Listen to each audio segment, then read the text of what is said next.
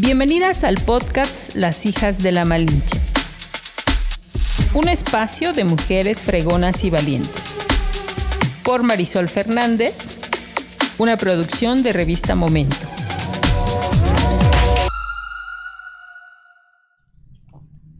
Hola, ¿Cómo están? Pues estamos en un podcast más, Las hijas de la Malinche. Estamos en nuestra cuarta temporada y la verdad es que muy agradecida porque hoy tenemos a una mujer que la invité desde que empezamos en nuestra primera temporada, pero bueno, pues es una mujer que siempre ha estado muy ocupada desde que yo tengo el gusto de conocerla, que ya tiene un buen ratito, eh, y, y pues siempre anda haciendo trabajo, ¿no? Pero hoy está aquí con nosotros y la verdad es que me da muchísimo gusto darle la bienvenida porque es una mujer eh, que yo la conocí en el activismo y que siempre está trabajando para ayudar a otra mujer. Y eso es, eh, eso es padre porque justo este espacio es para mujeres.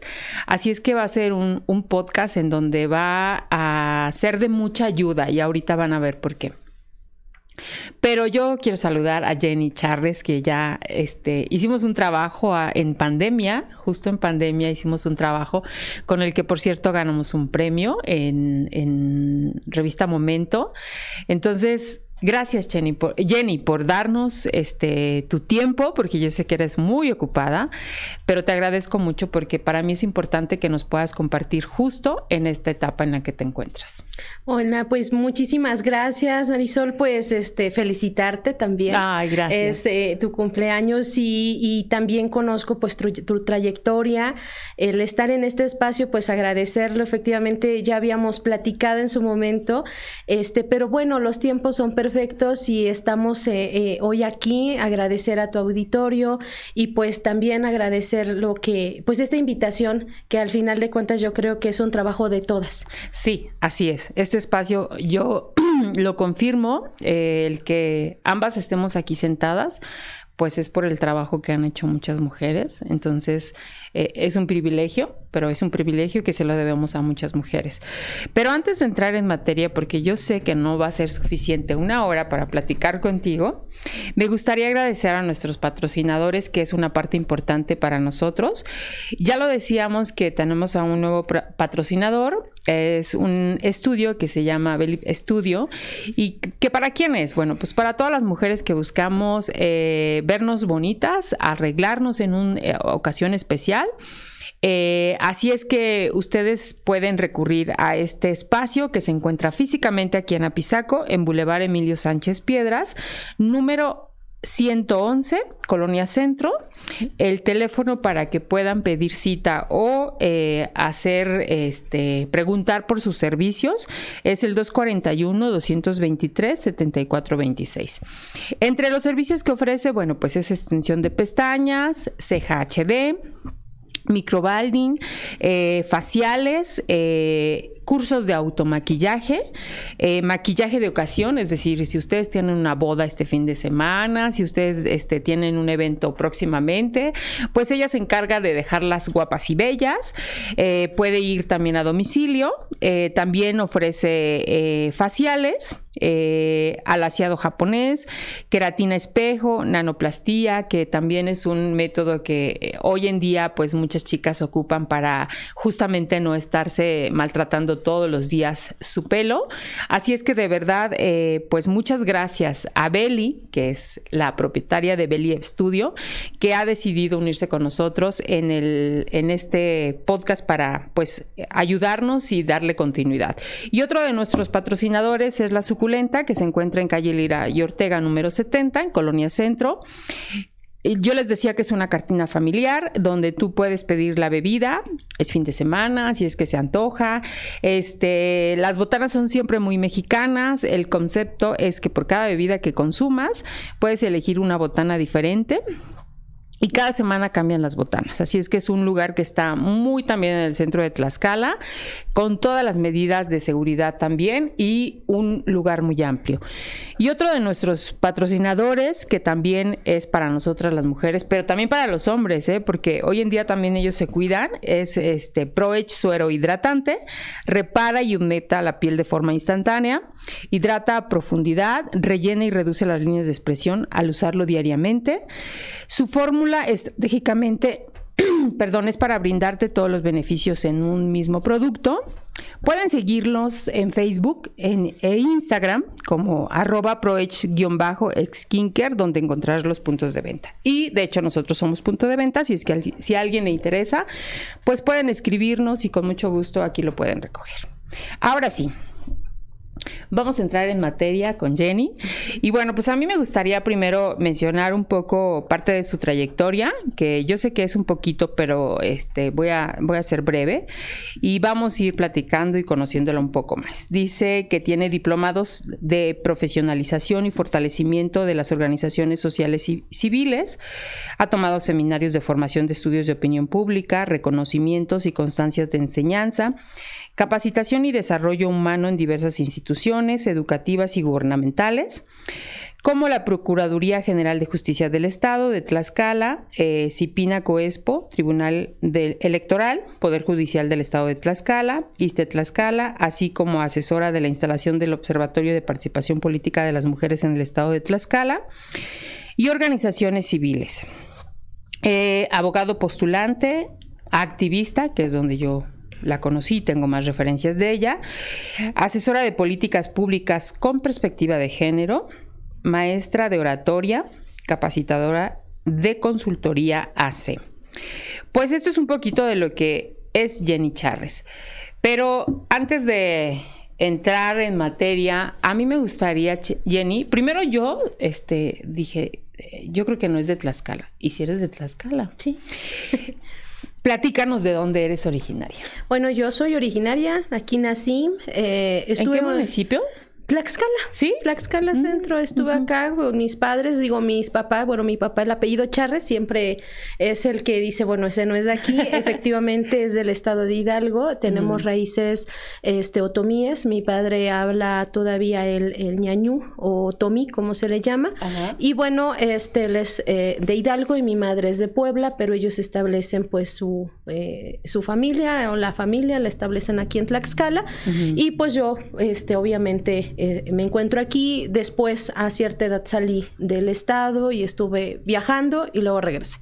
Ya aquí me agarraron y ya aquí hago, formo mi familia y pues me establezco y pues amo eh, profundamente, o sea, Tlaxcala y yo soy 100% tlaxcalteca, siempre les digo. Hoy en día estás casada, tienes dos hijos. Eh, sí, no, eh, tenemos tres. Eh, bueno, por somos una familia que se le dice ensamblada. Eh, mi esposo tiene eh, hijos, eh, yo tengo mi hija y nace nuestro bebé que justamente viene a aparecer en la pandemia. Así es. Y bueno, pues este tiene pues un añito y seis meses, entonces pues imagínate, estoy otra vez en el comienzo. Muy bien. Oye Jenny, y este en esta en este crecimiento y en esta formación ¿Cómo empiezas a involucrarme en, a involucrarte en todo este tema de ser activista? Híjoles, pues yo ahora lo veo eh, y yo creo que me cayó el 20 eh, cuando fue eh, que nos postulamos para ser ah, candidata a la presidenta de la Comisión Estatal de Derechos Humanos. En ese momento me cayó el 20 de dónde venía, porque a veces vives tu vida de manera en que todo va pasando y no volteas atrás y no ves y no te reconoces todo lo que viene. Y yo creo que desde pequeña mi familia pues como muchas familias mexicanas tienen pues sesgos tienen situaciones que eh, estaba involucrado el machismo la violencia y desde muy niña eh, yo siento que me opuse a lo que todo mundo decía no o sea este por un lado ver a mi mamá que es una mujer muy fuerte eh, superándose viniendo ambos mis, mis padres vienen de la famosa eh, pobreza o la que le denominó en algunos gobiernos ultra pobreza, que quiere decir que no había ni condiciones de comida, ni condiciones de casa, y que básicamente son eh, niños en esa época que, que los condenan a que no van a ser nadie en el futuro. Pero fue todo lo contrario, mi padre se convierte en un hombre que, este, que estudia y llega al ejército, y mi madre una mujer que estudia, que pasa por estas, eh, de estos internados que ya casi han desaparecido y que eran en su momento muy buenos porque daban la oportunidad de esas generaciones a obtener una carrera, la mayoría docentes, pero ella elige eh, ser enfermera. Entonces, eh, ante ellos siempre yo decía, ni yo, yo no puedo decir no puedo. Y mi padre siempre decía que desde chiquita, cuando algo no podía, me decía, siempre me decía con el puño fuerte y yo tenía que decir fuerte, aunque yo no quería ser fuerte. Entonces, eh, también viví esa parte, ¿no? De que mi papá quería un niño. Entonces, eh, eh, yo fui educada con la formación de que tú puedes hacerlo, nadie tiene que decirte que no. Entonces yo lo hacía. Y del otro lado veía a mi madre como más cohibida, como más este, tranquila, pero eh, siempre estaba yo como en esta parte de no poder decir que las cosas no se podían hacer ante personas que habían logrado vencer todos estos obstáculos. Entonces, no, no sé, me enseñaron a crecer sin, a tener miedo, pero a ser, pero a ser valiente, que era diferente, ¿no? O sea, no la ausencia del temor, pero avanzamos y después de eso empiezo a ver los procesos en las escuelas, digo, obviamente éramos de condiciones económicas muy bajas y pues los niños, el bullying que existe, bueno, en esa época no le decían bullying, eso era normal. Entonces, este, donde los niños, pues si tú no tenías cierto color de, de piel, por ejemplo, yo, mi piel es morena y, y, tengo un eterno parecido con los hidalguenses, que yo llego allá y les digo, allá aquí no hay problema, acá todos saben que eres un hidalguense pero en Tlaxcala vivía yo el que había niños que eran más claros que yo, niñas más claras que yo, y eh, eras eh, denominada, discriminada eh, por tu cabello, por tu ropa, por no tener ciertas cosas. ¿Recuerdas algún evento en específico así que hayas, que hayas sentido ese rechazo? Sí, mis calcetas. Yo creo que era, bueno, en esa época se utilizaban unas calcetas como de red, de las básicas de la escuela, pero no tenía yo obviamente pues era un desgaste y la calceta se, se bajaba, se me bajaba ah, mucho. sí. Entonces, este, había quien decía, ah, no, mira, vea tus calcetas, este, que, que están feas, ¿no? No tienes dinero para eso, o sea, eres una pobre, ¿no? Entonces, yo me quedaba así, decía, pero, pero, pero, pero, pues te traigo la calceta, ¿no? Entonces yo me, em, desde muy chiquita, eso pasó como a los como en el primer año de primaria, y una maestra dice, ah, y eso me marcó también, es que daban en esas cooperativas donde te daban, regresaban dinero. Al final de año te regresaban un dinero porque eran escuelas federales. Y entonces la maestra dice, todos los niños van a recibir su dinero, pero las niñas no, porque es día del niño, no de la niña. Y todas las niñas así, ¿no? Entonces me marcó porque yo decía, ¿por qué nosotras no? Entonces, un niño, fue, fue, un niño, se fue a acusar.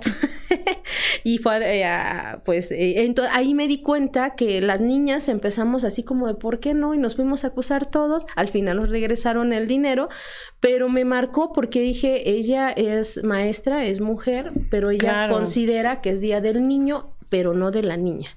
Entonces yo veía el tema de la injusticia que se veía desde, desde que éramos niñas.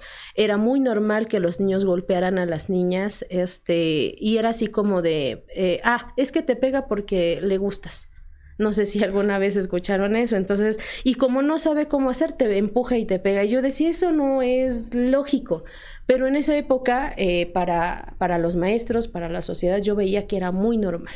Muy normal. Todavía me tocó escuchar que el divorcio en esa época no era, no era bien visto. O sea, el divorcio era así como de, no, pues ya es lo peor que te puede haber pasado y el tema de la violencia familiar era muy común y yo pese a que preguntaba a mi mamá por qué vivir la violencia familiar, ella decía, bueno, es que es lo que nos tocó, ¿no?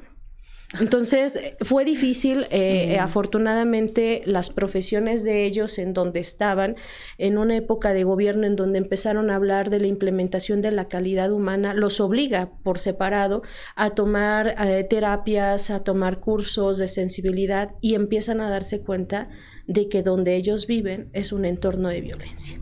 Y comienza su proceso, pero su proceso lo inician y yo decido irme de la casa. Y me voy de la casa, digo, yo ya no quiero vivir en este entorno. ¿Tú eres hija única?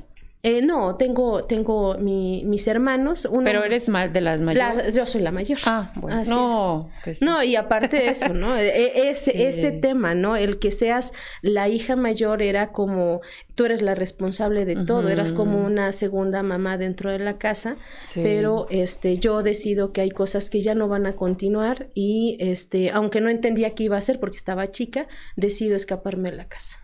¿Cuántos años tenías? En esa época, 15 años. apenas estaba entrando a los 15 años, estaba en los 14. Primero me escapó años antes, este, me, me, ahí sí me escapó nada más con un familiar y eh, me regresaron, ¿no? Entonces yo, me dijeron, va a cambiar las cosas, no cambian. Y dije, no, no vuelvo a pasarme, entonces planeo el ver en algún momento decía yo tengo que ver cómo salgo porque tenía el temor no o sea el, el que hubiera el que pudiera existir una violencia que pudiera terminar con la vida de mi madre con la vida de mis hermanos de mi hermano en esa época y con la mía no entonces decido que no voy a esperar a que eso pase y decido irme y eso causó que en mi casa cambiaran muchísimas cosas. Entonces. O sea, fue el detonante para que. ¿Pero para bien? Para bien. Ah, sí, sí, sí, sí. Obviamente yo andaba, o sea, digo, qué persona o qué. O sea, uno no espera andar allá en la calle, pero yo me sentía más segura en la calle que en mi casa. Entonces yo sé que muchas de las mujeres, niñas que, que, que yo conozco, que he escuchado, tienen una historia similar y es cierto, a veces no, no quieren regresar a casa porque hay violencia, no quieren regresar a casa porque escuchan cosas, ven cosas. Y, pero cuando yo decido hacer eso, eh, me doy cuenta de que yo puedo escribir mi propia historia.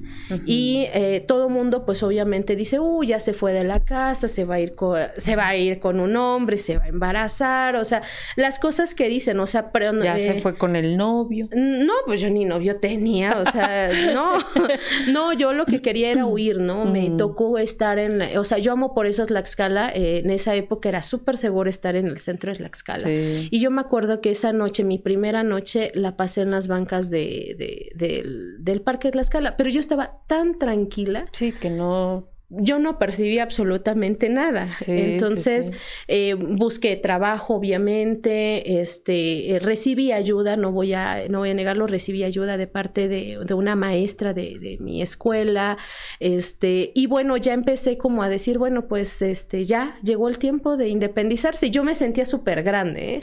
ya después uno reacciona y dices, ¿cuál grande? Era una chamaca, pero pero empiezas a darte cuenta que, que si tú no ves por ti mismo, que si eh, estuvo muy cerca de mí, las cuestiones, me tocó ver la gente que ya consumía alcohol, tabaco, y no me gustaba, o sea, no era algo que me, que, me, que me llamara la atención. Y lo principal es, yo no puedo dejar de estudiar. Eso me quedó claro en la cabeza. Si yo dejo de estudiar, esto no va a salir bien. Entonces, cuando yo me fui de mi casa, lo que saqué no fue ropa, fue mis libros. Eso fue mi, mi, mi, mochila, fue con mis libros y eso era, y mis uniformes.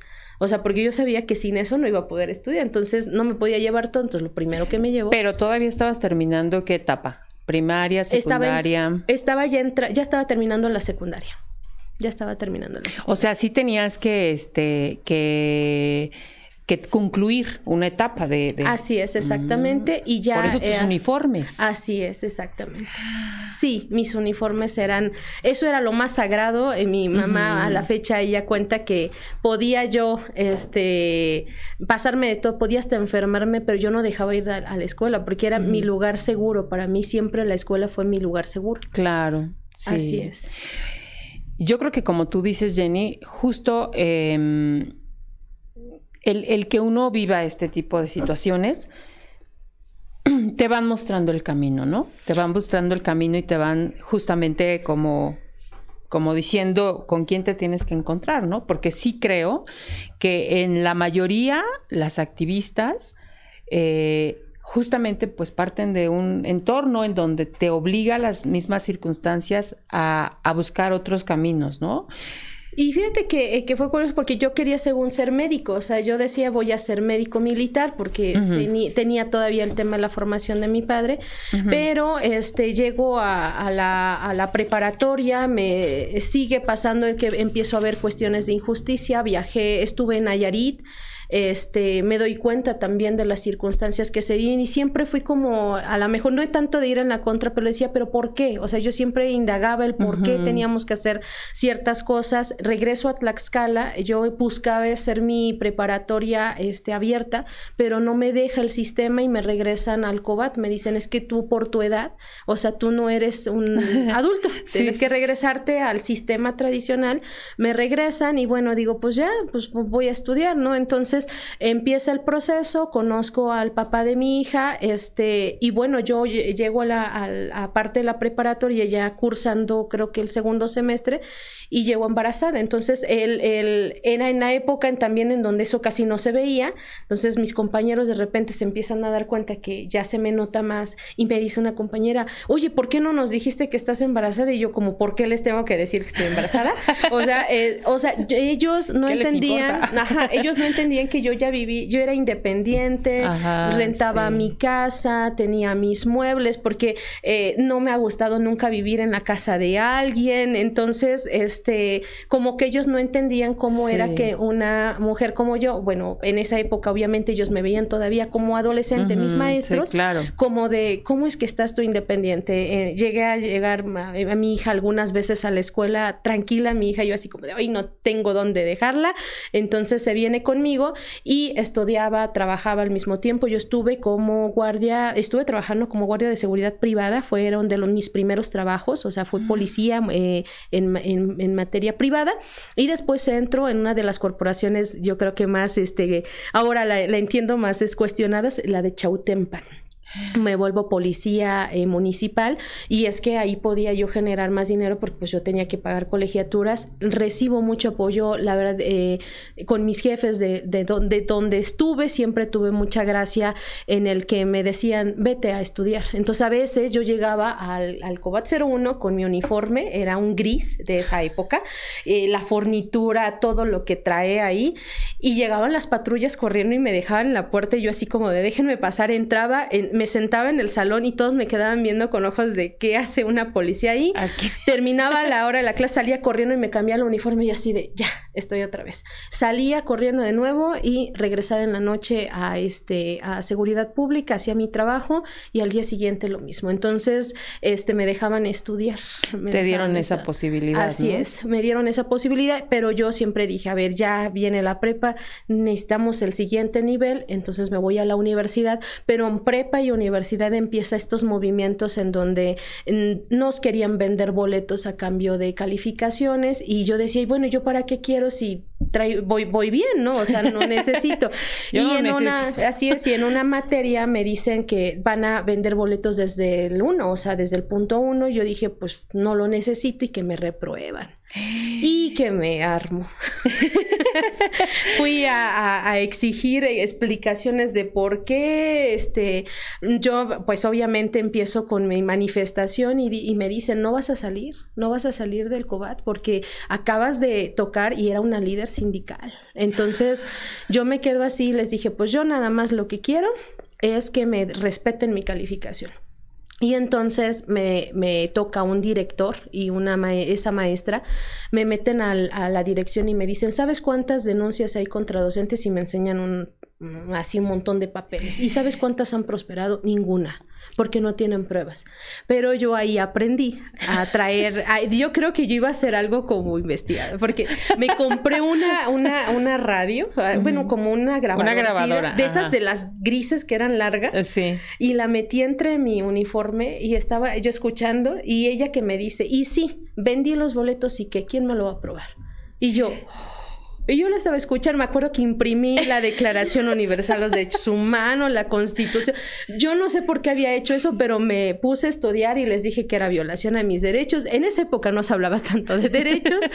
y este, y me, y me levanto y les digo, bueno, pues si me voy yo, ustedes se van conmigo, porque esto lo van a saber los medios de comunicación. Y me, se espantan porque ya tenía yo la grabación. Mandan a alguien, a un profesor que, que estimo O sea, tú les dijiste que ya Sí, sí, yo dije, pues para que sientan miedo, ¿no? Entonces me salgo enojada este, y mandan a un docente a decirme, ¿qué quieres? Así, me dijeron, dicen, ¿quieres 10? Te damos 10, pero ya, para esto. Le dije, lo único que quiero es mi calificación, yo no quiero que me regalen nada. Y bueno, al final me pusieron mi calificación, el que era de mi examen, que era 9, no fue el 10, pero este, yo estaba muy contenta y me decían, no vas a salir. Jenny. Después nos tocó, eh, que fue una época donde se, los, las sillas, los, este, los pupitres, estaban desgastados y un medio de comunicación este, da a conocer que veían una camioneta con muchos pupitres nuevos y que estaban siendo, este, eh, eh, los llevaban a una bodega. Uno, pues nos armamos los del COBAT nos salimos con nuestras sillas al patio y nos dijimos, y no nos movemos hasta que nos cambien los este, pupitres. O sea, era, fue, yo creo que ese entorno donde nos dimos cuenta y dijimos, pues sí se pueden hacer cosas, ¿no? Claro. Este, después va, ya salgo de allá, me voy, determino entrar. Ahí es a donde digo, creo que el derecho es mi área y hago examen para la UAT y bueno, pues ya es cuando entro a estudiar derecho, ¿no? Pero este también ahí tuvimos nuestras eh, manifestaciones, cierre de rectoría por la elevación de, de, este de, los o sea, de la sí. Entonces llegó un punto en el que nos volvimos así, pero yo no yo no traía en la cabeza en ese momento, o sea, yo solamente reaccionaba al momento de lo que ocurría. Pero sí debo reconocer que desde niña siempre dije, ¿por qué? O sea, ¿por qué tenemos que hacer eso? Si no es justo y por qué nadie habla. Entonces, a veces sí me daba miedo porque yo veía que yo hablaba, me oponía y había momentos en que la gente te deja solo. Porque cuando yo me opuse en este tipo de circunstancias, pues no quisiera decir todos salimos y dijimos que íbamos a... No, la verdad es que cuando vieron y advirtieron, van a ser reprobados, no van a salir de la escuela. Sí, claro, muchos dijeron. Se dijeron, no, pues ya que se aviente solita, ¿no? Y al final, pues me dio, eh, pues obtuvimos la victoria de alguna manera y este, y fue cuando me dije, es, es por acá. Entonces, pero mi idea, sinceramente, jamás, es más, yo dije, voy a estudiar Derecho, pero yo quiero entrar como en áreas de, de educación, como, y un compañero siempre me decía, este, concurso en oratoria. Y yo, no, pero ¿por qué? No, no, no, ni tengo tiempo. Un día me hallo sin eh, posibilidades económicas y me dicen, hay un concurso oratoria. Y yo, ajá, pero pues yo no he estado ahí tuve, a ver qué pasa. Voy ganando el, concurso y me quedo así, digo, ajá, ¿y ahora qué hago? Y me empiezan a invitar, participa, participa y empiezo a juguearme en la oratoria y me empiezo a dar cuenta que este, me decían mucho que tenía discursos incendiarios. Pero yo les decía, no es incendiario, solamente estoy diciendo lo que nadie dice, eso es lo único que estoy haciendo, es la verdad. Y este, eso me costaba en los concursos, el, eh, eh, me decían que era una campeona sin corona, porque todos decían, va a ganar ella y aparecía otra persona que no. Entonces, yo decía, y, después lo dije, bueno, me gustó, fui a Cuba, representé a, a nuestro país, lo representé en Cuba.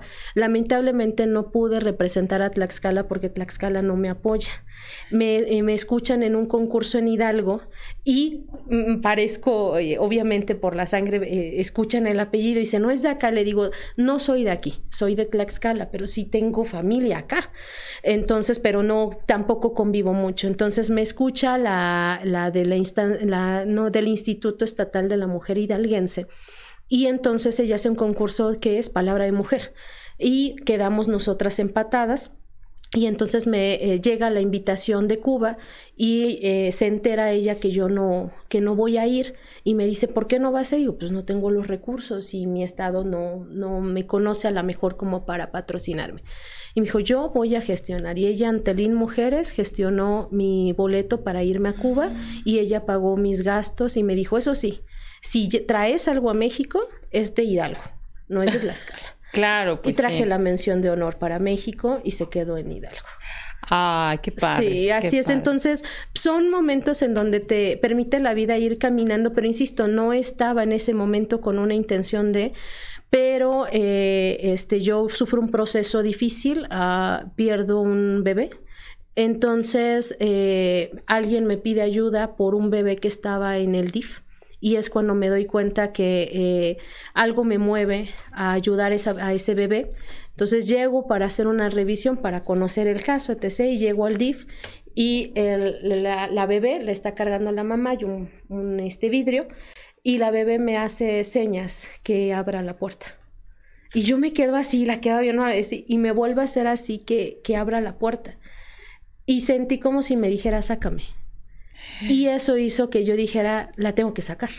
Entonces buscamos, logramos obviamente a través de amparos, de, agarrarnos contra jueces, todo, y, hago la, el, la primera recuperación en materia legal de una bebé con esas características. Fue toda una dinámica porque era, nunca me había yo peleado con un juez, una, y menos con una jueza, pero eh, dije, si no lo hago así, no lo vamos a lograr, y se logró. Eh, hoy ella, eh, pues es una niña ya más grandecita, y obviamente pues con la persona que debe estar, ¿no? Que es con, con su mami, que eran, es ahí cuando empiezo a decir, ya no va, ya no hay para atrás, ya no hay para atrás, solo para adelante. Sí, pues justo creo que en esa etapa es en la que yo te conozco, Jenny, en donde, bueno, pues eh, uno empieza a, a, seguir el trabajo que hacen algunas mujeres.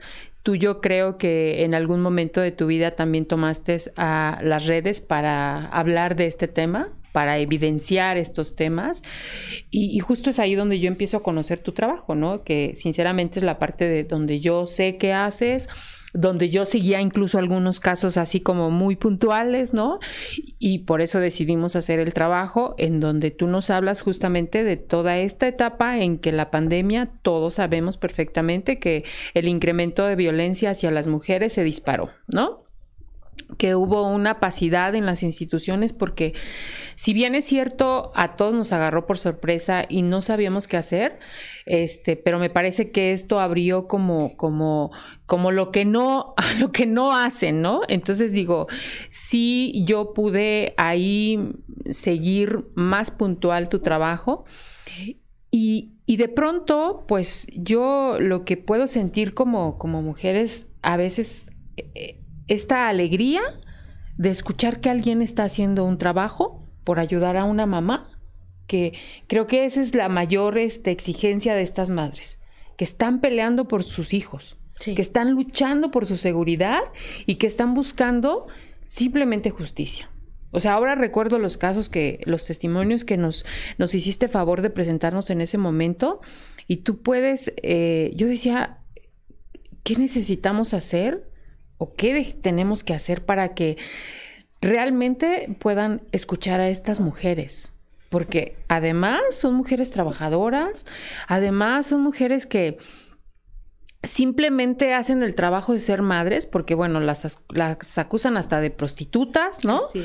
Entonces, eh, de verdad es increíble cómo eh, los varones, y en este caso pues son los principales que están ahí tratando de quitarles a sus hijos, tratando de, de, ponerlas en riesgo en su vida, ¿no? Y a los niños. Y a los niños, ¿no? Entonces, eh, insisto, el trabajo de pronto que uno escuchaba, yo decía, ay, qué bueno que hay alguien que está haciendo un trabajo, que está este, ayudándola, ¿no? Que está este, acompañándola Tristemente nada es suficiente.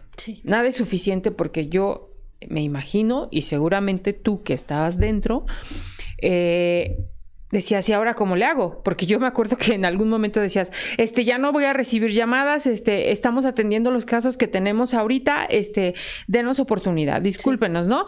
Y entonces yo decía, pues sí, porque efectivamente yo no creo que tengas la capacidad, y no porque no tengas la capacidad de conocimiento, sino por del tiempo, ¿no? Porque decías, bueno, puedo atender a 5, 10, 15, 20, pero no puedes atender a 500, ¿me explico? No, y menos cuando te las mandan de las dependencias, que era lo que me pasaba mucho, que... Eh, el mismo tribunal, la misma procuraduría, eh, diversas dependencias decían, ¿podría usted recibirla? Y yo así de, pero ustedes este, tienen, yo hasta me quedaba así porque decía, ustedes tienen jurídicos, ustedes tienen el presupuesto, o, a lo mejor no le estoy diciendo que gasten dinero en ellas, pero tenían a las personas para asesorar y yo decía, ¿por qué me las mandan a mí? A veces yo estaba molesta y no quería, pero de repente decía, sí, pero ¿cómo le digo no? Y luego escuchaba el caso y decía, no, si lo dejamos con ellos va. Porque además hay otra característica, Jenny.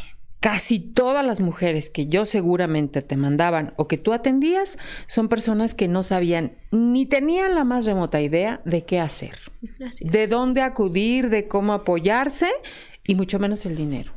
A veces ni siquiera para moverse. O sea, es tan grave la situación en la que se encuentran estas mujeres que de verdad no saben para dónde.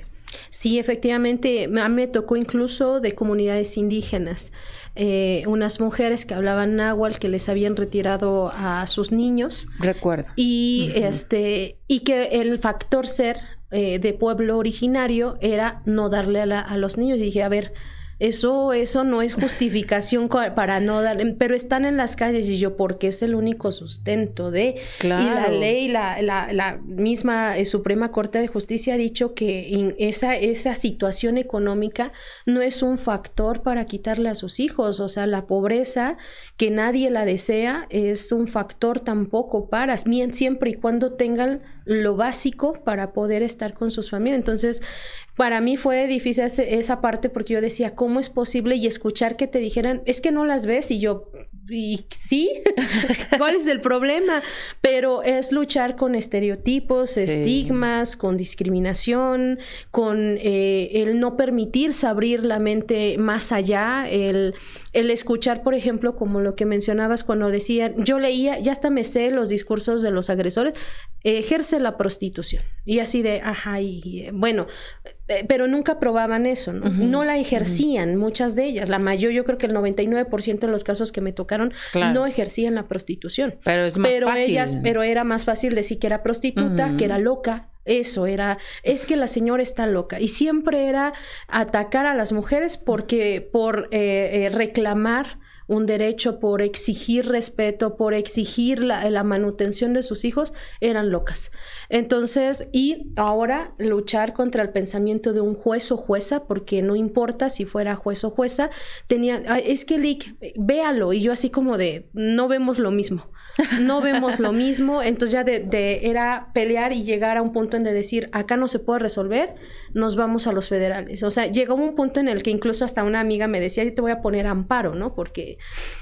todo te vas a amparo. Le digo, pues es que no por resolver acá. Claro. Y, y algo que también noté es que era malo. O digo, obviamente yo sabía que este, yo hacía lo de mis redes, yo subía mis redes y empezaba a transmitir.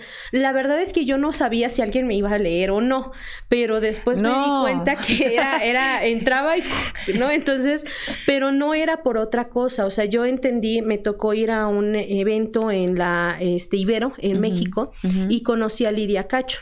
Mm. Platicando con ella, pues le cuento lo que hago y me dijo, si tú quieres mantenerte viva, tienes que, ser, tienes que ser visible, porque vas a tener a muchos enemigos por lo que estás haciendo. Entonces, también ella me dijo, debes que tomar una decisión porque estás incrementando ciertos tipos de casos. Si tú quieres estar viva, tendrás que es tu único medio de seguridad ser visible. Sí, sí, sí. Y también la otra, decide si quieres arriesgarlo o no. Entonces yo le decía a mi familia, a mi esposo, cuando nos amenazaron que iban a balasear la casa, yo le dije, ¿sabes qué? A mí que me hagan lo que quieran, pero a la familia no. Entonces se me ocurrió decirle, sabes que me voy a ir. Yo ya estaba planeando dónde me iba a ir eh, y que íbamos a estar unos días en lo que se resolvía y se tranquilizaban las cosas. Y él me dijo, a ver, a ver, yo te conocí así y tú no te vas a mover de la casa. O sea, no. Dice, porque estamos juntos y lo que tenga que pasar, todos estamos juntos. Entonces, no me fui de mi casa, ¿no? Entonces, pero también fue, es, es ese bloque de amigos, de activistas, amigas también, que, que estaban ahí pendientes de dónde estoy, qué hago. Así es. Pero bueno, al final de cuentas no es que no haya, no haya miedos, claro que lo hay, pero también es que si no lo hacemos, ¿quién lo va a hacer? A lo mejor, ¿cuánto tiempo va a tardar para que alguien pueda decir lo que verdaderamente está pasando? Yo lo que les decía, no les estoy diciendo una mentira, les estoy diciendo una realidad y yo a veces les decía, como funcionarios, no, no duermen. O sea, yo, yo, yo, por ejemplo, ahora que estoy en la función pública, eh, hay veces en que escuchamos tantos casos que estamos, hasta le digo, a veces yo sueño Guardia Nacional, sueño esto, eh, digo, porque estoy, eh, estoy diciendo, ¿cómo vamos a resolver este asunto? Y digo, ¿cómo puede haber esta parte de decir, ah, pues está en riesgo, ah, sí, pues qué bueno, ¿no? O sea, no, no me hallo viendo. Le decía, hay veces que me dicen se naturaliza la violencia en los servidores públicos y yo decía, pues llevo años y todavía no me acostumbro a seguir viendo mujeres golpeadas, mujeres ultrajadas, mujeres violentadas, todavía no me acostumbro. No sé, y yo espero yo nunca acostumbrarme, pero creo que es un pretexto para decir que se normaliza. Creo que es también una, eh, una situación que en su momento ya lo han dicho algunas activistas, la voluntad, porque si es necesaria la voluntad, no por, eh, porque a veces decimos es su obligación, pero si el servidor público no tiene voluntad de ser servidor público, aunque sea su obligación, aunque sea su obligación no lo va a hacer o lo va a hacer pero enojado, de mala manera, entonces, y lo que necesita eh, una, una persona que es víctima de violencia no es que le digan el ¿por qué está ahí, señora? O sea, yo a veces le digo, ¿para qué preguntas eso? O sea, eso no viene al lugar. Es, este, eh, ahora que estamos como funcionarios, decía, todo lo que nosotros exigíamos en el activismo, ahora lo, ahora en el centro de justicia, ¿qué es lo que podemos hacer? Claro, es muy diferente porque en el activismo recibimos casos y los analizamos y determinamos si los acompañamos o no, porque eso es algo que no se dice, pero se hace. Este, y en el tema del servicio público recibes todo absolutamente todo y habrá cosas que de repente dices, mm, ¿esto qué es? Pero tienes que dar el servicio. Claro. Tienes que dar el servicio. Ahora, Jenny, justamente vamos a dar ese paso. Todo este camino que tú has venido haciendo desde que tienes un uso de memoria y que te ha ido pues llevando a esta parte de, ayudar y de, de ejercer tu carrera también, pues te llega esto de ser ahora la directora del Centro de Justicia de Mujeres, ¿no? Un espacio que creo eh, sin duda era importante que estuviera en Tlaxcala, ¿no? Que, hubiera alguna institución, dada las circunstancias en las que se ha visto siempre Tlaxcala, ¿no? O sea, si hay un espacio que necesita ser, este, tener, digamos, todas las condiciones para atender a las mujeres, ¿no? Justo ahora que estamos pues a, casi un año de que inician, ¿no? En esta, en este ejercicio, ¿no? ¿Cómo te sientes? Híjoles, ah, es un, ha sido un reto porque primero yo llego en septiembre, me, ah, me, yo creo que entran en septiembre y yo tardé como 20 días más o menos, me hacen la propuesta y yo la verdad, mi eh, cuando me dijeron este, de la propuesta, me dijeron, y ya saben que va a decir usted que no. O sea, ellos ya sabían que mi respuesta era no. Entonces me dice, pero le pedimos que lo reconsidere, porque a lo mejor usted hace muchas cosas, pero piénselo, a lo mejor no es, lo no es suficiente. Y dije, oh, porque en el activismo, lo, eh, como los contaron algunas de las personas y testimonios, no hay dinero, no hay gasolina, vemos dónde sacamos, o sea, eh, son cosas mínimas de repente, pero que son necesarias para poder desarrollar y poder Indispensables para moverte, ¿no? Exactamente. Voy a ser muy franca. El Centro de Justicia yo lo conocía porque en algún momento iba, íbamos para presentar alguna denuncia, solicitudes de órdenes de protección, pero no lo tenía como en nuestro radar, la verdad.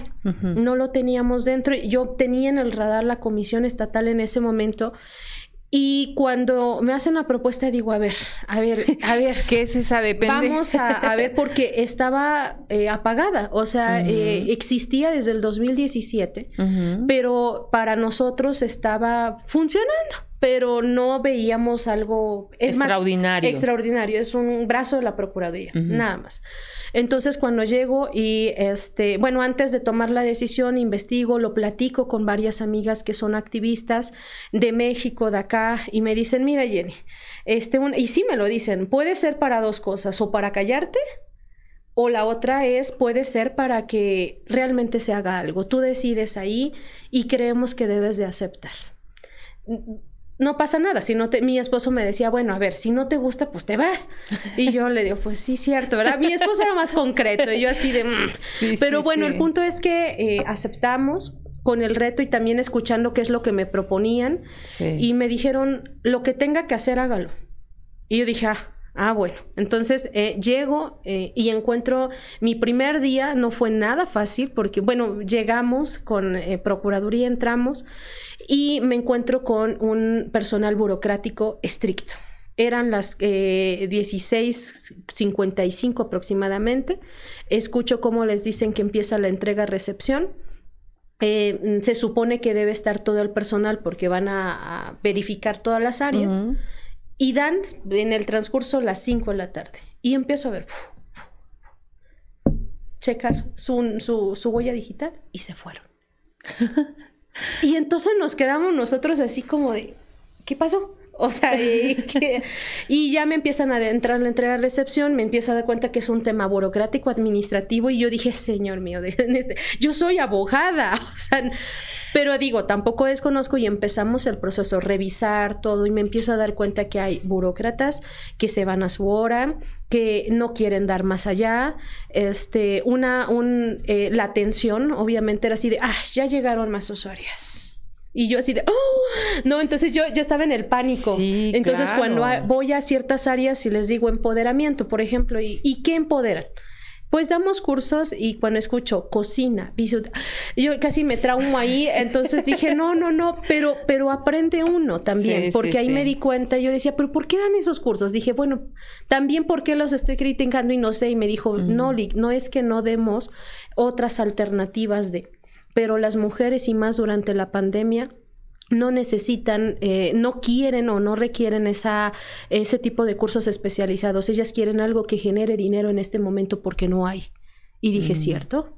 Ok, ahí lo entendí, dije, tienes razón, los cursos que daba en ese momento eran por la necesidad de las mujeres y también uno tiene que entender que debe ser abierto, que a lo mejor nosotras podemos estar pidiendo la emancipación, pero en ese momento es más ah, rápido y lo que necesitan en ese momento es liquidez para dar de comer a sus hijos. Entonces empiezo a ver las áreas jurídicas, el área de trabajo social y me empiezo a dar cuenta de áreas que estaban abandonadas y que eran muy importantes.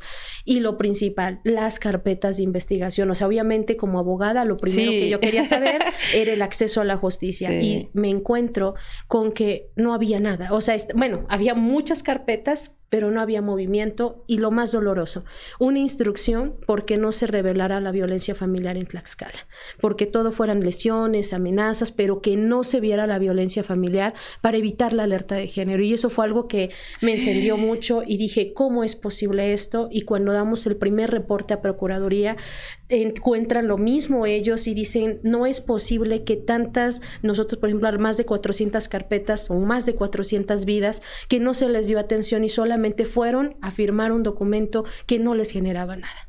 Entonces eh, empezamos la sistematización y a revisar, a revisar qué hay acá y a buscar, volver a hablar con todo el personal y leer la cartilla, porque eso fue un tema de, es eh, que entendieran que no era yo una burócrata que llegaba solamente por un, una, bueno, para empezar yo ni siquiera me metí en la política y que eh, yo no era un pago político y que si a mí me habían invitado a trabajar era para, era para hacer el trabajo y para ver qué podíamos hacer para levantar esa institución, que no podía estar en esas condiciones. Entonces, para ellos sí fue un tema porque yo llegaba temprano, me voy, bueno, todavía estamos llegando, todavía nos llegamos, este, mejor dicho, nos vamos tarde porque hay como hay un horario público, la verdad es que en la práctica hoy el Centro de Justicia ya no opera de esa manera. Tenemos, aunque hay un horario que se termina a las 5 de la tarde, está el personal dentro revisando o trabajando otra situación de emergencia que son con 911. O sea, estamos en una dinámica muy diferente. Es insuficiente a pesar de, todo esto. Eh, la gobernadora lo ha dicho, es insuficiente todavía y tenemos que seguirle metiendo más este trabajo. Bueno, es insuficiente, Jenny, pero justo, es decir, ustedes con menos hacían mucho más cosas. No, y precisamente, a un medio de comunicación en su momento me pregunta, dice, dicen que no hay dinero y le, este, y le digo, bueno, pues yo vengo de donde no hay nada, entonces esto es oro. Y yo les decía a, las, a las compañeras que estaban como, que están como funcionarias, es ustedes y ahora yo tenemos un privilegio y es que nos pagan por ayudar gente y no lo están viendo ustedes. Entonces fue trabajar con ellos, fue romper eh, grupos, fue este, decirles eh, los procedimientos de responsabilidad que ellas podían incurrir si no atendían de manera correcta. Este, era, o sea, fue todo un proceso y sigue siendo un proceso, seguimos en construcción, pero eh, creo que ahora el Centro de Justicia está en ese camino de levantarse. Tenemos una aspiración, como le hemos dicho, que es la ciudad de las mujeres, lograr que este centro de justicia tenga lo, lo que establece la CONAVIM, que es lo básico y lo que le llaman especializado. Y cuando se lo propusimos o cuando lo hablamos eh, al gobierno, dijeron, háganlo. Y yo así de ah, presupuesto.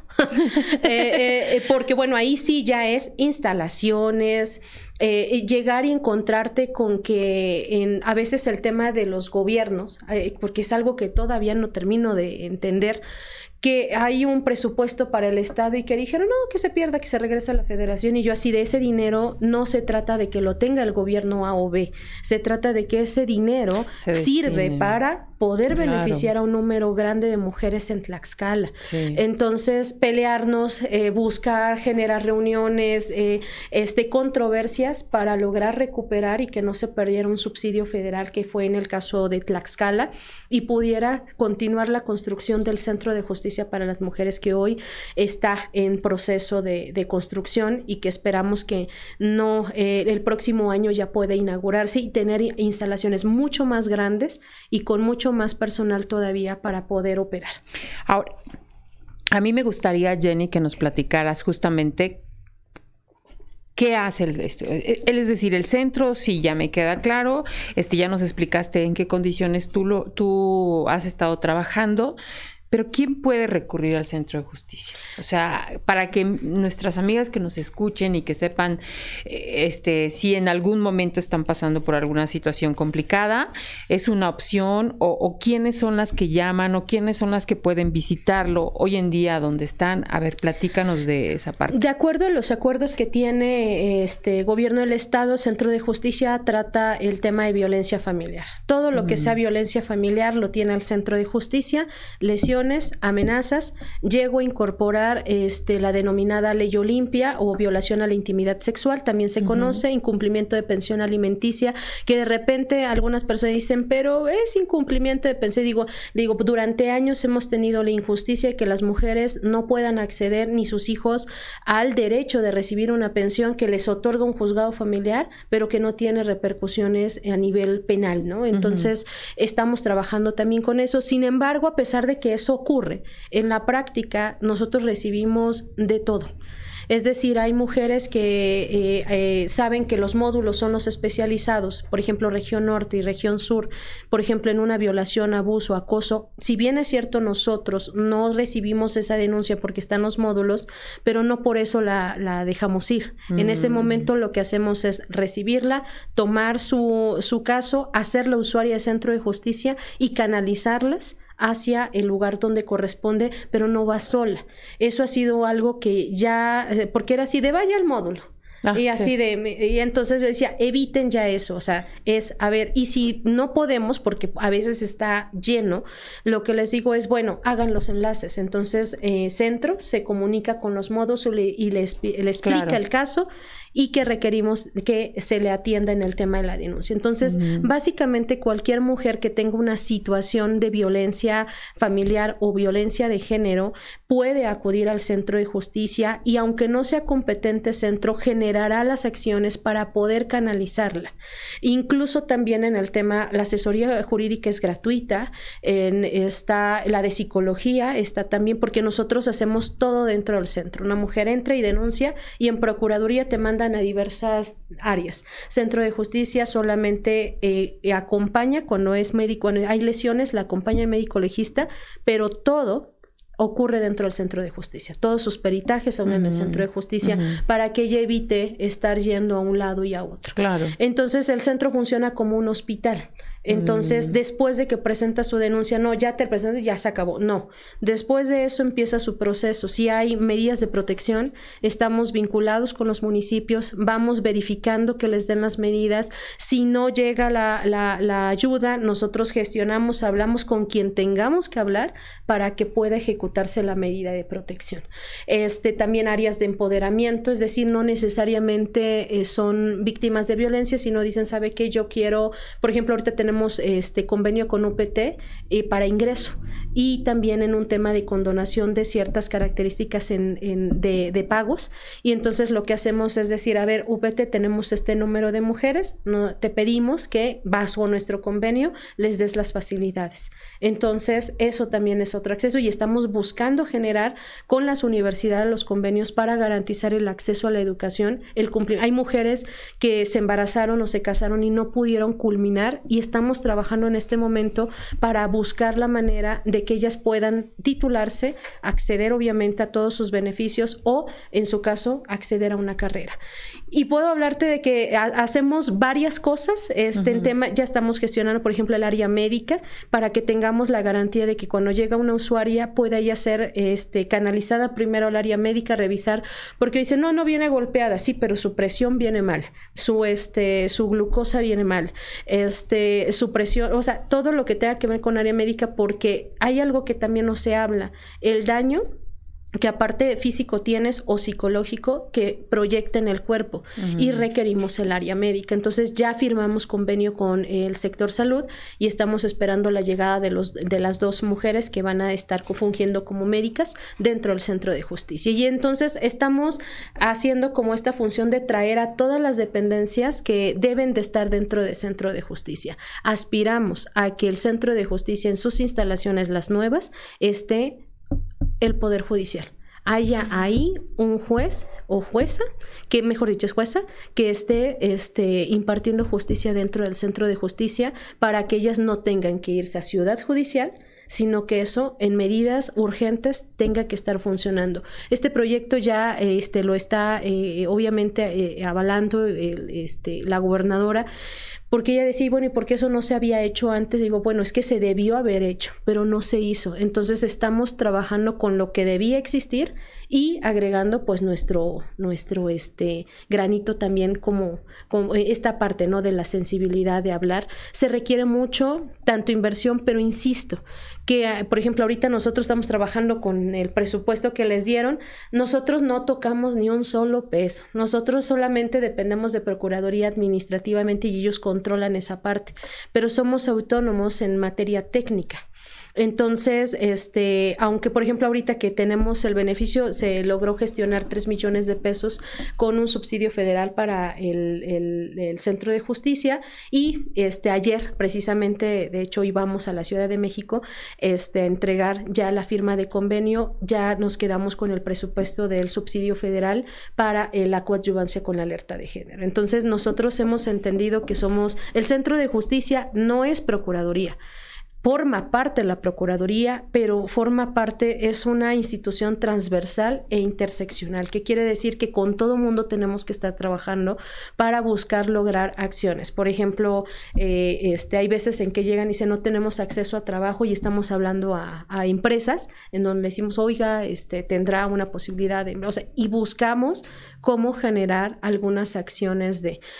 No somos todólogos, obviamente, pero tratamos de hacer lo que, activar todo lo que tiene el centro de justicia y pues servir lo mejor que deba hacerse eh, pues para las mujeres, las niñas y los niños. Actualmente se eh, efectúa un, un, curso que es el modelo de atención para este, mujeres, este, niñas, niños y adolescentes en materia de psicología víctimas de violencia. Eso no se estaba haciendo. Mm, la verdad es que es un curso que debo reconocer, mejor dicho, es un modelo que nos permite ver el grado de afectación de las niñas, niños y adolescentes. Y te encuentras con escenarios en donde yo veía un dibujo que ellos hacían, en el caso de niños como de 8 a 11 años, y veías un muñeco eh, golpeado con cuchillos y yo decía, ¿qué? Y yo cuando lo vi le dije a la psicóloga, ¿qué es esto? Y me dijo, eso es lo que ve un niño que ha sido víctima de violencia. Y entonces hay mucho que hacer, hay mucho trabajo. No solo el Centro de Justicia tiene que hacerlo, tiene que hacerlo en coordinación con más dependencias. Debe estar sociedad civil, pero debe estar la ciudadanía de manera general. Entender que hay un problema social que no lo va a resolver una sola persona ni una sola dependencia, pero tenemos que iniciar, insisto, tener el compromiso para hacerlo. Como en todo, supongo que yo siempre digo que cuando eh, yo me voy, este, de repente pueden pasar cosas, ¿no? Digo, no, eh, digo, yo yo generalmente he visto estoy y todo está en calma, no he estado y todo sigue en calma aparentemente, pero como todo, entonces yo lo que he dicho también es este el hecho de que ahora estoy como funcionaria también es proteger la, la, vida y la seguridad también de las personas que están dentro del centro de justicia. Hoy ya hacemos cosas que antes decían que no se podían hacer. Eh, hemos visto rescate de mujeres, de niñas, de niños. Hemos logrado este, que tengan identidades durante la pandemia, lo que nunca se habló y hoy está saliendo y lo estamos poniendo en la mesa, es que hay muchos niños que carecen de identidad por la pandemia, que no fueron registrados, que nacieron justamente durante la pandemia. Y estos niños son utilizados por no tener su identidad como un medio de control contra la mujer para no salir de las casas o para amenazarlas a que finalmente, ¿quién va a buscar a un niño que no existe? En los registros. Entonces, todos esos temas ahora los estamos tocando. Recibimos, obviamente, eh, cualquier tipo de situación e incluso eh, puede acudir una persona que considere que esté siendo víctima de algún delito grave, como puede ser la trata de personas, y puede llegar a centro de justicia y, generarán las acciones para sus temas de seguridad. O sea, no estamos limitadas, no estamos limitadas. Claro que hay cosas que no nos tocan en competencia, pero por nuestra estructura podemos hacer los enlaces con las demás dependencias y obviamente de la mano de la Procuraduría del Estado, porque bueno, ellos son los que verdaderamente también tienen las fiscalías, ¿no? Que es a donde estamos trabajando actualmente y buscando obviamente generar esas acciones de seguridad para ellas. Sabemos que como en todo, puede haber algún servidor o servidora pública que carezca o que no realice como debe hacer. Yo siempre le digo, si hay algo así, denúncienlo nosotros no, al menos la instrucción que tenemos, nosotros no vamos a cubrir a nadie. Si algo se está haciendo mal, que inicie sus procedimientos de responsabilidad. Pero también es cierto que el funcionario no puede fabricar delitos, el funcionario no puede este, sucumbir a que se eh, realicen actos que a lo mejor no son los que se están diciendo, porque algo también de lo que he trabajado es que trabajemos con la verdad hay cosas que no se necesitan hacer de más, solamente la verdad y con eso llegaremos al acceso a la justicia. Claro. Y bueno, pues hoy ya estamos teniendo en las instalaciones que también no se veía mucho la afluencia de abogados entrando, ¿no? Porque antes pues nadie nos visitaba y ahora pues ya hay denuncias, ya hay agresores, ya hay entonces ya están apareciendo, pero lo que nosotros hemos dicho es la confidencialidad de si algo llega a ocurrir, siempre les hemos dicho, nosotros vamos a proteger toda la información que tengamos, aún salga como salga, a lo mejor, porque dicen, es que tenemos miedo que salga la información, podrá salir la información de que algo existe, pero no de lo que está dentro de las carpetas de investigación, es un compromiso que tenemos dentro del Centro de Justicia.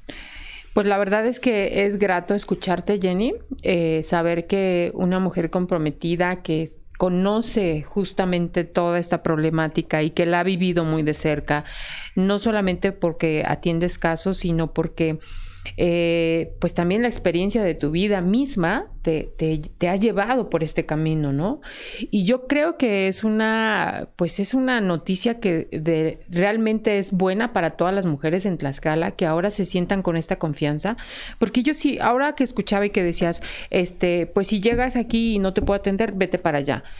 En este vete para allá ya no vas. O sea, seguramente, digo, sí, de por sí creo que a nosotras las mujeres nos cuesta mucho tomar la decisión de salir y decir, bueno, está bien, puedo hacer una denuncia. ¿no? Y si llegas y haces la denuncia, pero la persona que está atendiendo te dice, este, pues regresa en media hora porque la señorita se fue a desayunar. O sea. no, allá en el centro no hay. siempre decimos, digo, dentro del centro, o sea, vamos a hacer, no van a poder escuchar el desayuno porque es horario corrido. Eh, digo, ahora sí que las muchachas, este... Yo no, lo, yo no lo comenté porque digo que esté pasando ahí, pero a lo que voy es que justamente creo que este tipo de cosas son las que a veces no nos permiten que yo vuelva a regresar. O sea, creo que tú también entiendes como todo este proceso por el que está viviendo una mujer. O sea, esto que platicabas también de su salud, por supuesto. O sea, no necesitas ver a una mujer madreada para decir, ay, sí, atiéndela, por favor, porque vela, está sangrando, no seas gacha, atiéndela. No. O sea, ¿cuántas mujeres están destrozadas? Por dentro Así y no necesita siquiera estar alta su glucosa, ni siquiera que su presión se le bajó, no, porque emocionalmente no tiene ganas de vivir. Y sabes lo que sí representa que una mujer diga, ya no quiero, ya no puedo. ¿Cómo le ayudas? Así es. Fíjate que eh, eh, a eso le diste en el punto. A muchas veces llegan a centro y no quieren, o sea, llegan a centro pero no quieren denunciar. Y entonces lo que trabaja al área de psicología, trabajo social, y nos ha tocado casos en donde me dicen, Lick, está en riesgo. O sea, está en riesgo, pero no quiere. Me he sentado a hablar con ellas y digo, bueno, ok, ¿cómo la seguimos? A través de lo que te decía, que era hacer eh, como un médico que dice, ok, no vas a denunciar pero siguen las puertas abiertas del centro. Hemos tenido personas, me, nos pasó con un caso en donde eh, yo, lo cuento, le digo, obviamente no se revela ninguna identidad ni nada, pero era una mujer que el señor eh, eh, rodeó con ropa el cuarto, a su hijo le dio la escopeta y le dijo, si se mueven les disparas a su mamá y a su hermana. Y él, este, y él prendió el, el cuarto, o sea, con ellas dentro. Afortunadamente los vecinos hicieron y, yo les quisiera decir que ella fue al centro de justicia después de esto. No, ella llegó después por una golpiza que le dieron después y llegó allá y cuenta lo que pasó. Entonces yo le decía, ¿por qué no ha denunciado? No, yo no quiero denunciar. Eh, hablábamos de refugios, no. Entonces me dijeron, ¿qué hacemos, Lick? La van o sea, ella es, ella está en, el total nivel de vulnerabilidad y, de peligrosidad. Mm. Entonces le dije, denle la información, no importa que les diga que no. Díganle que si ella siente miedo, temor o algo cree que se va a salir de control, que se venga al centro de justicia y no importa la hora. Así se hizo. Una semana después aproximadamente, ella llegó con sus hijos y dijo, sabe que sí me va a matar. Mejor sí me voy. ¿Qué es lo que debemos hacer las instituciones? Porque a veces de repente dicen, es que regresa con el agresor. Sí, regresó. Tú y yo no sabemos por qué regresa, porque a lo mejor necesita dinero, eh, porque a lo mejor él le da la casa. No lo sé, pero aún y con que ella decida regresar, tú debes de estar buscándola, diciéndole que ella tiene las puertas abiertas, porque a veces les da vergüenza y dicen, es que ya fui, ya dije, y ahora van a decir, ya me regresé con él, ¿qué van a decir? Entonces, el Centro de Justicia y su personal no puede, y de hecho ningún, ningún servidor público, público debería, cuestionar por qué regresaste, pues sí regresó. Le digo, o sea, ya respiren, inhalen, exhalen y sigan dando el servicio porque la única manera en que ella va a estar viva es porque sabe que puede acudir en cualquier momento al centro de justicia. Entonces, yo creo que el mensaje principal también es que como ciudadanía es, ellas deben ser atendidas el número de veces que sea. Hubo un policía que me dijo, oiga, Lick, pero es que hay una persona que ya llevo como nueve veces que, que la ayudo y siempre es lo mismo y regresa con él. Y le dije, y así sean otras nueve, nueve veces, usted tendrá que seguir haciendo su trabajo porque no se trata de cuántas veces lo hizo, se trata de que usted responda a lo que está haciendo. Entonces, nuestro nuestro trabajo es ese, no debemos, centro, y yo respondo por centro, porque yo sé que esto debe ser en general, claro. es este, nosotros no tenemos, no tenemos por qué cuestionar por qué regresó, pero sí es cierto que se ofrecen la atención psicológica, la asesoría jurídica y sobre todo, bueno, las medidas de protección. Yo creo que la ciudadanía debe saber que el centro de justicia es un lugar en donde ellas pueden confiar en que aún si hay, porque hay gente que me dice, es que yo fui una vez, pero me trataron mal, porque sí me lo han dicho. Me lo han dicho, sabe que me trataron mal y yo ya no volví a regresar. Entonces escuché de nuevo que había cambio de administración y están regresando varias usuarias del centro de justicia que estuvieron en los periodos anteriores, que no se les atendió y que hoy se les está dando seguimiento. Eh, quiero, por, ejemplo, mencionar ahorita me, me vino es ver cuando mujeres, por ejemplo, ahorita que hubo el apoyo para mujeres jefas de familia, centro gestiona que un número de mujeres del centro víctimas de violencia que sabemos que están en un entorno de violencia sin posibilidad económica y que requieren la emancipación fueron beneficiadas para impulsar un proyecto. No mm. sabes la alegría que vi en ellas cuando ellas estaban, eh, este, inauguran, se juntaron unas mujeres en Ixtenco y eh, se eh, inauguraron todo en el mismo lugar. Entonces era una fiesta ese lugar y yo me quedé así porque veía y me dice una de ellas, Lick, dice, mi hijo va a la prepa, pero estábamos considerando que iba a dejar un año porque no tenemos solvencia, pero este negocio me va a ayudar para que mi hijo se vaya a estudiar. Entonces, cuando escuchas eso, dices, bueno, a lo mejor son eh, eh, pasitos. Claro. Pero, pero dices, pero el ver que familias o que mujeres como ellas eh, toman la rienda de su vida y dicen ya no un agresor más y la posibilidad, la oportunidad de tener esta, esta, este, este proyecto y decir ahora ya no soy, porque en centro no les decimos víctimas, se les denomina usuarias, este, porque se rompe el tema de la revictimización. Entonces hay mucho trabajo por hacer, tenemos muchos planes. Yo, como lo he dicho, hasta este momento siempre les digo, si hoy me dijeran se terminó el plazo en Centro de Justicia, yo les decía, me voy muy contenta porque ahora sí les puedo decir, todo lo que me dijeron que no se podía, ya lo hicimos. claro. Y, cuando yo me vaya, eso será lo mínimo que vamos a demandar nosotros. Claro. Porque no significa que, o sea, porque también yo, yo, yo sé de dónde vengo. O sea, no me, no me nubla y siempre lo he dicho, no debemos, y yo se lo digo a las compañeras de centro, el servidor público no debe aspirar a ser siempre servidor público, porque por eso se arraigan a esos eh, eh, trabajos y viven de esos trabajos cuando hay muchas opciones de, y además es sano que esto siga caminando y que este, más personas obviamente vayan contribuyendo. Lo que yo estoy haciendo es lo que eh, aprendí en sociedad civil, también lo que escucho de la sociedad civil, porque hay muy, muchas personas dentro que son muy valiosas, pero que necesitamos esas oportunidades para que se puedan poner en práctica, ¿no? Sobre todo la protección para las mujeres. Ahora, en tanto no estén las nuevas instalaciones, ¿dónde está la ubicación? Para que también sepan eh, si hay algunos teléfonos para que se puedan poner en contacto, ¿cómo, ¿cómo las atienden? Bueno, este, tenemos varias vías, el COVID eh, hizo también esto, es, este, en este momento, bueno, estamos en Avenida Politécnico sin número, que es la calle, yo los refiero más, la calle de Procuraduría. Estamos en el conocido C3 y dice Centro de Justicia para las Mujeres. Van a poder ver el edificio desde, eh, desde fuera. Y bueno, ¿qué es lo que se requiere? Pues solamente acudir a, eh, muchas veces, por ejemplo, nos pasa, no llevan credenciales, identificaciones y más cuando han sido lastimados o las sacan de sus casas sin ninguna posibilidad de, no hay problema, ellas pueden llegar aún sin la identificación y mm. pueden ser atendidas. Este, los teléfonos es el 246 46 50525, que es un número directo al Centro de Justicia, o a través de las páginas de Procuraduría van a encontrar la página del Centro de Justicia. Y si eh, a lo mejor en ese momento no tiene el celular, pero está el chat, en ese chat también pueden ellos dejar sus datos para que nosotros nos contactemos con ellos y la página de Facebook, la fanpage, Centro de Justicia para las Mujeres en el Estado de Tlaxcala. Entonces son como todas nuestras vías. ¿Y el horario? Es decir, ¿alguien puede llegar? El horario público es de 9 de, la mañana a 5 de la tarde. Y luego digo, después de esa hora ya no hay violencia, no, pues todo lo contrario. Entonces, muchas veces está una guardia hasta las ocho y media de la noche.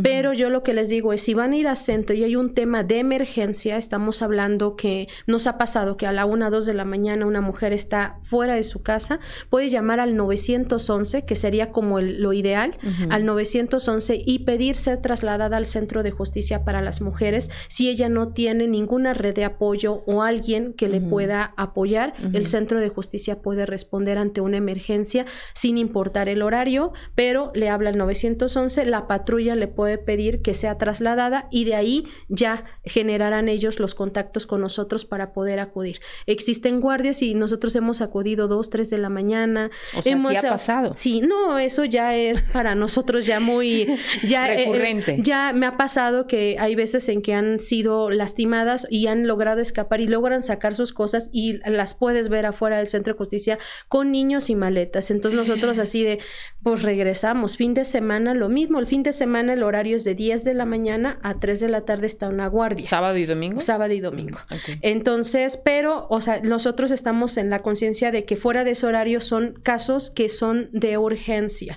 Cuando no son de urgencia o solamente es un tema de eh, asesoría, se pueden llamar y por línea les están asesorando también, ya sea psicología o este o el jurídico. Y hay veces en que dicen, ¿sabe qué? Mejor si voy a acudir al centro. O sea, porque quieren saber más y llegan a acudir al centro de justicia. Entonces, pues digo, eh, les estamos francos, digo, al final de cuentas somos un número de Hay últimamente ya hay fila para entrar al centro de justicia, nos está pasando, no voy a negarlo, que eh, obviamente para la atención tienen que estar esperando el turno para, pero las emergencias, aunque parece nada, por ejemplo, llega CES en la unidad de género, entonces a veces llega gente que efectivamente llega muy golpeada, entonces sí tenemos que hacer como su trash, o sea, así como en el hospital, de, entendemos que hay personas que nos están esperando, pero esa atención es urgente y debo tenemos que revisar primero su eh, situación física porque no las pueden tomar sus denuncias si ellas están sin atención médica. El protocolo no lo permite porque puede eh, eh, en ese momento dispararse su presión o hay veces en que me dicen mi cabeza la siento gigante. Obviamente significa que los golpes, muchos de los golpes que dan a las mujeres en la cabeza y nosotros tenemos que verificar primero que ella esté a salvo y en lo sucesivo obviamente la denuncia. Entonces, este, insisto, estos son los horarios públicos. La, recomendación es de 9 a 5 o de el sábado y domingo de 10 a 3, pero esa generalmente es más asistencia jurídica y psicológica. Y si hubiera una emergencia en estos días, fines de semana, 911 y ya hacen los enlaces con Centro de Justicia, si es que nosotros conocemos de. Le vuelvo a repetir, es violencia familiar, lesiones, amenazas, ley Olimpia incumplimiento de pensión alimenticia. Y hay ocasiones en que si llegan, porque nos ha pasado que llega la policía y me dice, sabe que es un tema de violación, mm, este, la dejamos entrar, se, hacemos inmediatamente el acompañamiento, es decir, no es con nosotros, pero tenemos que generar para que pueda ser atendida la usuaria y que tarde lo menos posible, y más en casos como esos. Claro, que seguramente también los hay, ¿no? Así es, pero insisto, este es el trabajo de centro de justicia, porque luego me dicen, es que fui a tal lado y no lo hicieron. Centro de justicia. Su servidora responde por centro de justicia y no dudo, porque nos ha pasado la Procuraduría, cuando hay algo que no hay atención, hemos llamado y se les da las órdenes de atender, porque es una orden atender a las mujeres y que no se les evite o no se les niegue el servicio. Jenny, pues la verdad es que es un gusto escuchar todo lo que están haciendo, eh, todo el trabajo que obviamente pues estás liderando y seguramente está pasando así porque justamente como dices, pues yo vengo de exigir, ¿no?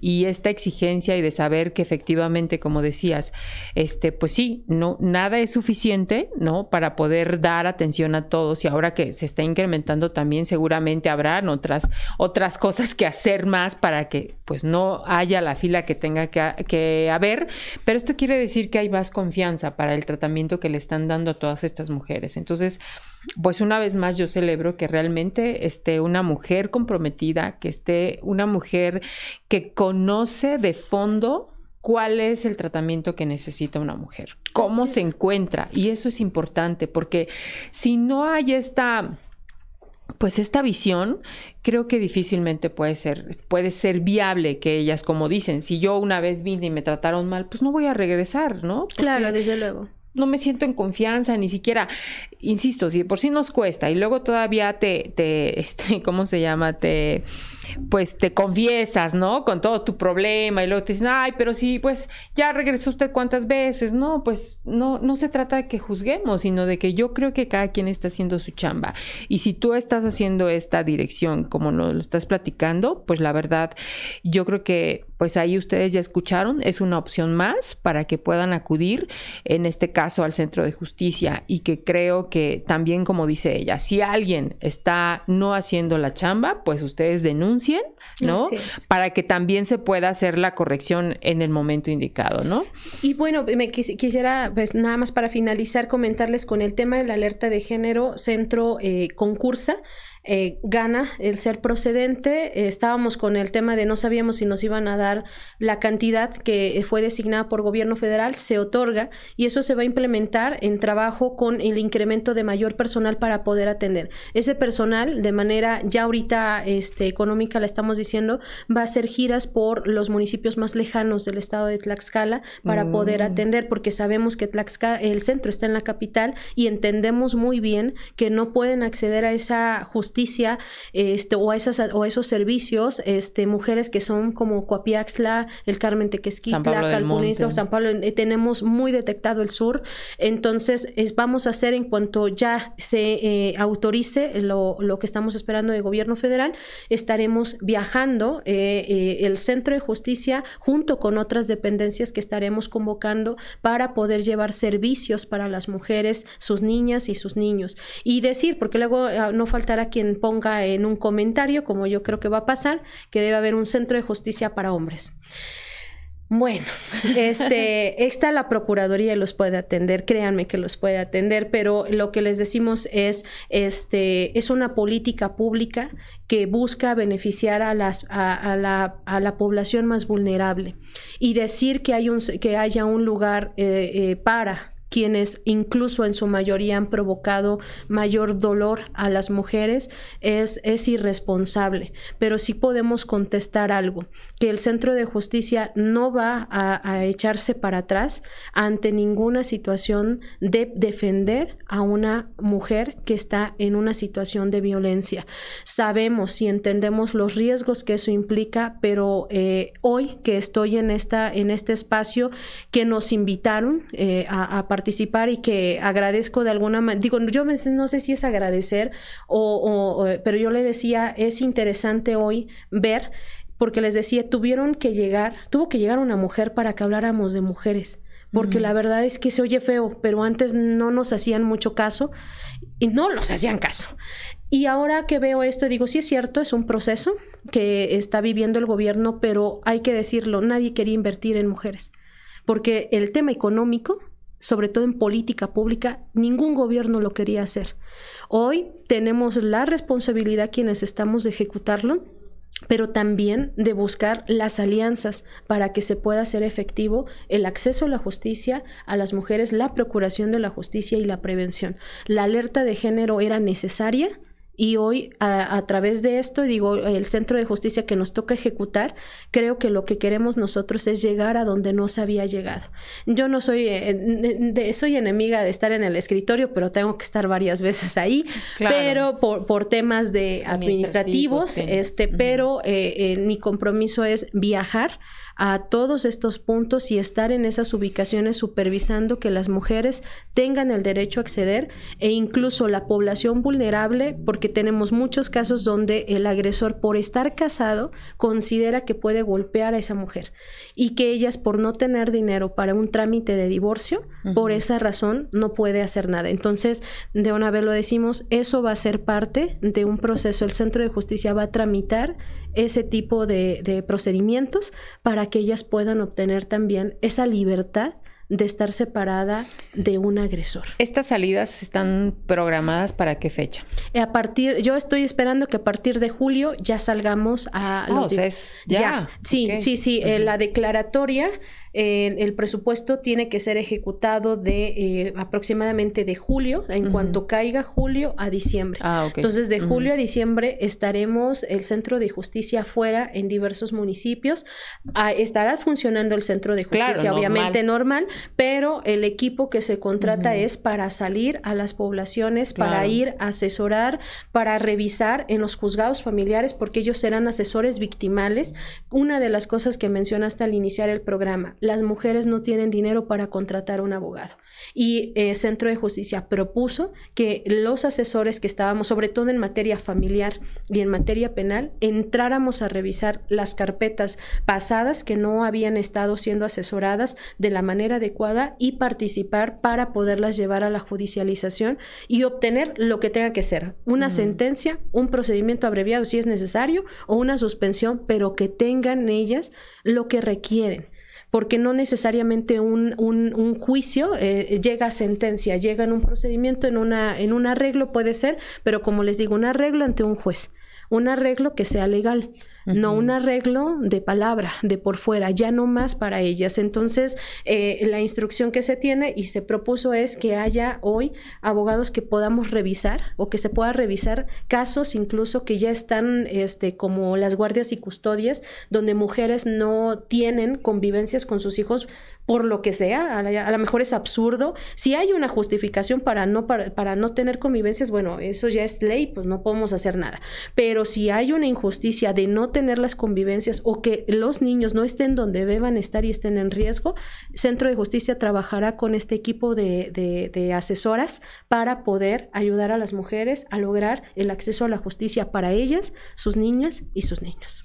Y todas estas carpetas que están ahí, digamos, archivadas, o sea, en este momento estas mujeres han regresado para decir o ver o, ustedes se van a encargar de Primero, sí, no, ya desde que llegamos la indicación fue revisar y empezar a hacer llamadas para ver cómo estaban, dónde estaban eh, y bueno, ahorita hay varias que ya han estado regresando. Algunas han dicho yo ya ni vivo en Tlaxcala, ¿no? Por ejemplo, pero hay quienes han dicho pues yo pensé que ya ni me recordaban, ¿no? O algo así y han regresado. Entonces mm, estamos en ese ejercicio. Si no te han contactado, pero tú dices, yo tengo una carpeta y me gustaría saber qué pasó, puede regresar y ver qué ocurrió y a lo mejor puede que haya ya sido archivada o, o, a lo mejor ya no puede continuar por alguna situación, pero si quiere el servicio puede tenerlo para ella y para sus hijos. Muy bien, Jenny. Pues como bien lo dijimos al principio, seguramente una hora iba a ser insuficiente, pero bueno, no, no quiero ser este como breve y hacerle algunas preguntas de nuestras cartas que son ya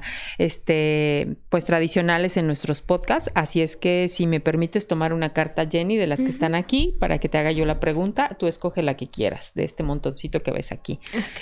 La que tú gustes. A ver. Ok, dice, ¿cuáles han sido los dolores más grandes de tu vida? Ay, ah, perder mi bebé. Mm, sí, seguro. Sí, yo creo que, que ese es uno. Y yo creo que ese es el, principal. Yo creo que es el principal porque de lo demás sé que he aprendido muchas cosas, pero creo que fue, fue ese y al mismo tiempo fue eh, algo hermoso porque a través de él yo no podía agarrar eh, bebés a raíz de, de que pierdo mi bebé y a través del activismo sano porque empiezo a recuperar bebés y a través de esa primera bebé que rescatamos, yo vuelvo a cargar a los bebés. Y hoy, el... híjoles, ¿qué puedo decirte? Hoy cargo muchos bebés. seguro, seguro que sí. Muy bien, Jenny. Otra, por favor. Ok. Ah, ya la volteé. No, no importa, pero no la leíste. ¿Han cambiado tus metas de vida? ¿Cuáles son ahora?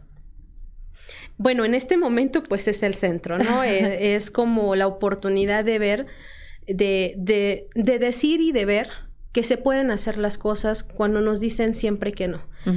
¿Han cambiado mis metas? No, yo creo que seguimos, porque yo siempre he dicho, después de esto, este, pues sigo, yo sigo, seguiré estando en, en la sociedad civil, porque pues yo creo que emano de ahí. Y pues lo principal yo creo que en este momento es seguir valorando mi, mi familia, porque también estar en este medio te eh, impide en ocasiones poder estar conviviendo con tu familia, los riesgos. Han cambiado algunas cosas como, eh, como tener mayor cuidado. En este proceso creo que eh, también me he dado cuenta que hay gente que se acerca a ti con malas intenciones. He tenido esas cosas y mi, cómo cambió a ya no ser tan confiada porque de repente yo era así como de, todo, todo viene y, aprendí, en, sobre todo antes de llegar al gobierno, que hay personas que se van a acercar con un mal motivo y que cuando tengan la oportunidad van a intentar destruirte. Yo tengo una fe muy grande en que eh, el que me guarda y me protege, pues no va a poder ser un policía, sino solamente Dios, ¿no? Ok, pues una última, Jenny. A ver, agarramos la del medio. Ok, dice, ¿qué acciones importantes sigues retrasando en tu carrera? En mi carrera. Mm, pues yo quiero, quiero hacer una maestría. O sea, sí me gustaría hacer una maestría. este, ¿En algo específico? ¿O el, mismo derecho? O... Sí, sí, sí, sí. La verdad es que. Pero enfocada a. en materia penal. Ah, ok. En materia penal. Sí la he retrasado, pero es que o cómo duermo o, estoy en el centro de justicia o estamos en el activismo. En el activismo también fue esa la razón, no, no pude hacerla porque teníamos mucho trabajo y ahora pues está igual. Pero sí me gustaría hacer una maestría. Me gustaría tener una maestría y este y pues para adelante, ¿no? Porque pero lo principal y yo creo que eso es lo que me gustaría es es la entrar a la, o sea, lo que extraño ahorita es litigar. Ah. Porque, digo, es emocionante, tiene su emoción el, estar litigando, tanto en materia familiar y bueno, desde luego el penal es eh, fantástico, ¿no? Muy bien, Jenny. Oye, pues para nosotros de verdad que ha sido un placer platicar contigo, escuchar todo lo que ahora estás trabajando. Celebro, celebro por todas aquellas mujeres que realmente buscan justicia, eh, Jenny realmente buscan un acompañamiento, buscan un apoyo, ¿no? Entonces, eh, muchas felicidades por todo este trabajo. Ojalá que siga así y que cada vez que vuelvas a regresar aquí nos platiques de otras cosas más que estás haciendo ya. Pero ahora a mí para finalizar me gustaría que les dieras un mensaje, no como la directora del Centro de Justicia, sino como justo la mujer que eres, con todo este crecimiento que te ha acompañado desde tu infancia, a todas estas mujeres que nos escuchan, em, que seguramente todas en algún momento de nuestra vida nos ha tocado pasar por situaciones difíciles y que puedas animarlas, animarlas en este momento de su vida? Pues bueno, yo creo que lo principal es que como mujeres sepamos del valor que primero tenemos que tener nosotras como nosotras, porque valemos nosotras sin que nos lo diga alguien que nosotros no tenemos que darles explicaciones a nadie. Si a veces de repente dice, ¿por qué hiciste esto? Y decir, ¿por qué no? Y yo lo que ayer justamente hablaba con una mujer y le decía, tú no tienes que darle explicaciones a nadie de tu vida. Tú has tomado decisiones para bien o para mal, pero han sido tuyas. Y no tienes por qué hacer menos tu vida por nada ni por nadie. Eres tú, eres es el seguir el seguir dando amor, porque yo creo que eso es lo que debemos llenarnos. En una sociedad donde hay un desamor, hay una violencia, nosotros debemos de optar por el amor y eh, cuidarnos, cuidarnos a nosotras mismas también, no permitir que nadie, nadie nos lastime, aún, aún en nombre del amor. Y yo creo que lo que les puedo decir es que todo lo que ellas quieran o piensen puede ser realidad y que eh, lo único, la el único ser que las puede detener son ellas mismas. Y que si ellas deciden eh, hacer lo que sea, sin importar lo que digan, es posible. Y hay una salida siempre para todos los problemas. Y también yo creo que lo principal es que eh, ellas sepan que son hermosas, que son poderosas y que nunca va a haber nadie igual a ti yo creo que es lo que les diría, es nunca renuncien a ellas mismas, que sean ellas y que nadie, pero que nadie las apague. Yo sé que a veces, porque me lo dicen mucho, a veces las enemigas de las mujeres son otras mujeres. Yo diría, no, es un sistema. Habrá la mejor personas que te traicionen. Son parte de la vida. Yo lo único que diría es, son parte de la vida, tómalo de quien viene, pero siempre recuerda que eres única. Así es. Sí, yo creo que es importante, Jenny, lo que tú mencionas, dejar de hacer estas comparaciones con nosotras, con nuestro mismo género, ¿no? Porque de pronto, pues, este, yo quiero verme como ella, y ella quiere verse como la otra, y entonces, pues, amemos lo que somos, amemos esto, esto que tenemos, es, esto es bello. Entonces, eso es, eso es una parte fundamental para empezar a querernos, ¿no? Así es. Bueno, Jenny, pues muchísimas gracias. La verdad es que ha sido récord este podcast, pero creo que valía la pena, y sobre todo valía la pena por toda esta información que seguramente va a, va a ser importante para ustedes. Gracias por seguirnos, gracias a Irma, Ciclali Cuevas, a Leti Minor, a Iris García, a Daniela Pérez, que también siguen nuestras redes.